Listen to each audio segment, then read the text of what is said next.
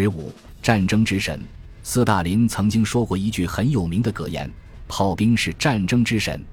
在当年的对越自卫还击作战中，我们中国军队能取得如此巨大的胜利，中国炮兵在对越自卫还击作战中的作用功不可没。那个时期，我军作战的一些基本原则和军队建设的一些基本思想，都是沿袭着前苏联军队的军事理论，受前苏军作战思想的影响较大。高度重视炮兵在战争中的重要地位与作用，我军一贯都非常重视和不断的加强炮兵建设。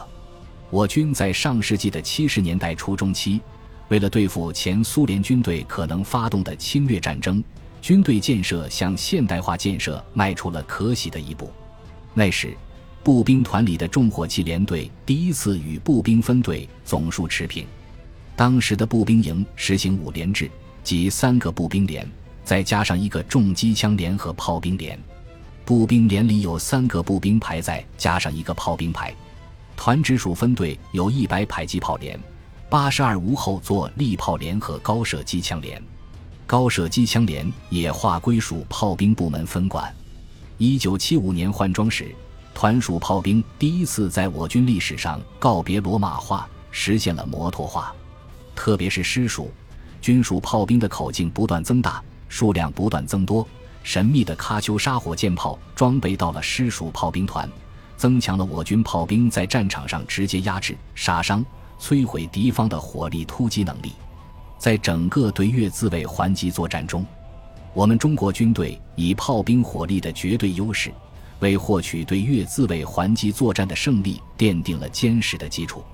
一九七九年二月十七日凌晨。我们当时在广西下市车站外，虽然没有直接看到五十五军攻打铜灯的炮火准备的壮观场面，但那足以让大地震撼的几百门大炮长时间的炮火准备轰炸声，的确让我生平第一次领略到了战争的壮观场面。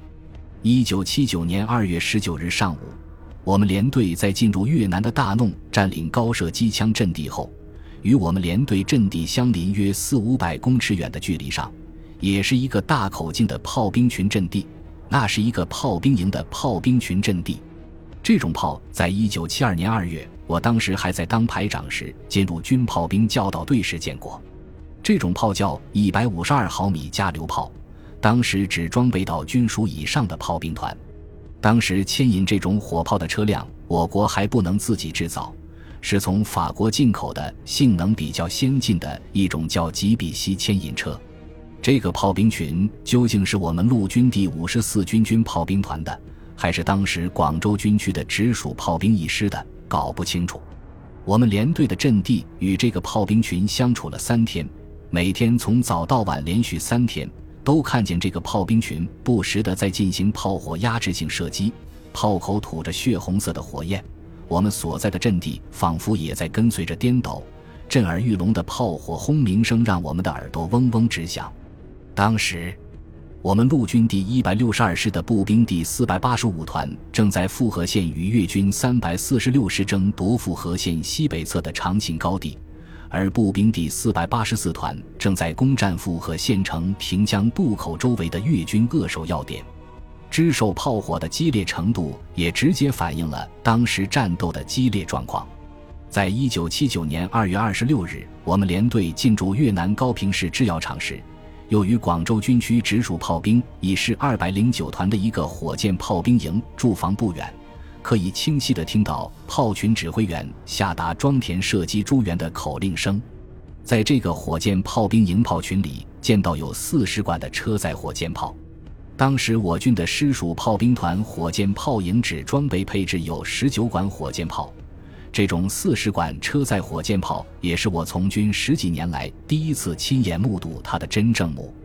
充分发挥和运用炮兵的在战场上的作用与威力，是更多的消灭敌人、更好的保存自己的最有效方法。一九七九年中越边界自卫还击作战是上个世纪世界上最后最大规模的一次常规战争。中国炮兵在战争中充分发挥和充分展示了他们在战争中的主导地位。我在前面热血燃烧的岁月之时感受战争，一集中已谈到了我军炮兵在战争爆发时的炮火准备中的震撼场面。后来，我们陆军第一百六十二师步兵第四百八十五团在攻打富县城和广渊县城的正面越军的防御时，越军依赖坚固永备性工事、天然洞穴拼命顽抗。配属到步兵第四百八十五团的师炮团八十五加农炮连，冒着越军的机枪不停扫射。硬是像用大炮与越军拼刺刀一样，炮兵推着八十五加农炮在越军阵地前抵近射击，将越军的坚固防御工事一个接一个的直瞄射击，直接摧毁，为赢得战斗胜利创造了有利条件，并大大减少了进攻步兵的伤亡。在后来的战斗中，我们步兵四百八十六团攻占广渊时，包抄了越军三百四十六师六百六十七团的后方医院。具备俘获的越军战俘反映说，越军对中国军队的最深刻印象就是中国军队占压倒绝对优势的炮兵火力。在越军中惧怕中国军队炮兵的厉害，真是到了谈袍色变的程度。中国军队的炮兵火力猛烈程度，对越军的心理震撼，简直是无法用语言形容和语言表述的。在大怒的孤山，在往复和县城方向去的一个小高地上。我们连队在三月五日曾出动车辆去协助友军拉过战利品，那里是越军的一个榴弹炮连炮兵阵地。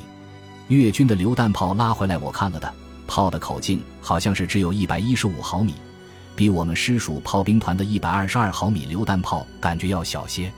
据协助友军拉战利品的战士们回来讲，越军的六门一百一十五毫米榴弹炮被我军炮火毁损。二十几具越军尸体已经开始高度腐烂，高地上的越军阵地已被我军强大的炮火准备烧成焦土，满山树木竟全部枯黄死光了。